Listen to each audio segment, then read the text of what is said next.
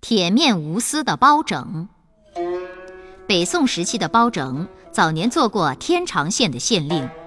有一次，县里发生了一个案件，有个农民夜里把耕牛拴在牛棚里，早上起来发现牛躺倒在地上，嘴里淌着血。搬开牛嘴一看，原来牛的舌头被人割掉了。这个农民又气又心痛。就赶到县衙门告状，要求包拯为他查究割牛舌的人。这个无头案该往哪里去查呢？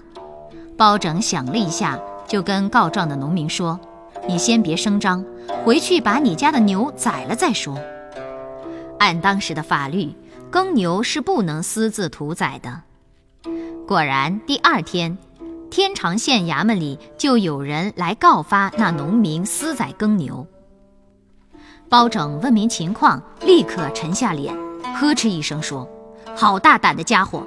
你把人家的牛割了舌头，反倒来告人私宰耕牛。”那个家伙一听就呆了，伏在地上直磕头，老老实实供认是他干的。原来割牛舌的人跟那个农民有冤仇，所以先割了牛舌，又去告发牛主人宰牛。打那以后。包拯审案的名声就传开了。开封府是皇亲国戚、豪门权贵集中的地方，以前不管哪个当这差使，免不了跟权贵串通，接受贿赂。包拯上任开封府知府后，决心把这种腐败的风气整顿一下。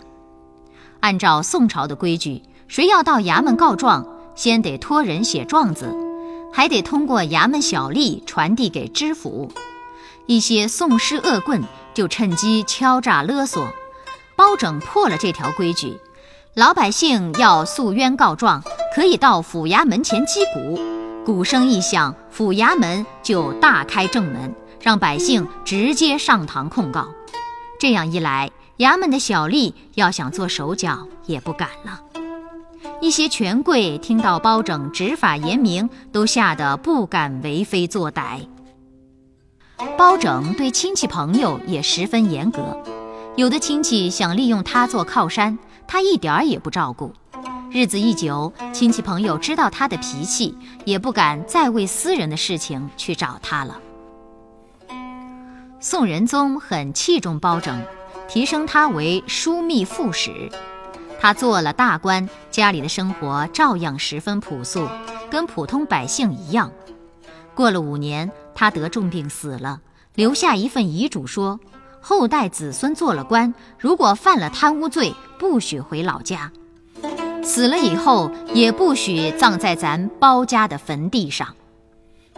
由于包拯一生做官清廉，不但生前得到人们的赞扬，在他死后，人们也把他当作清官的典型，尊称他包公，或者叫包代志、包龙图。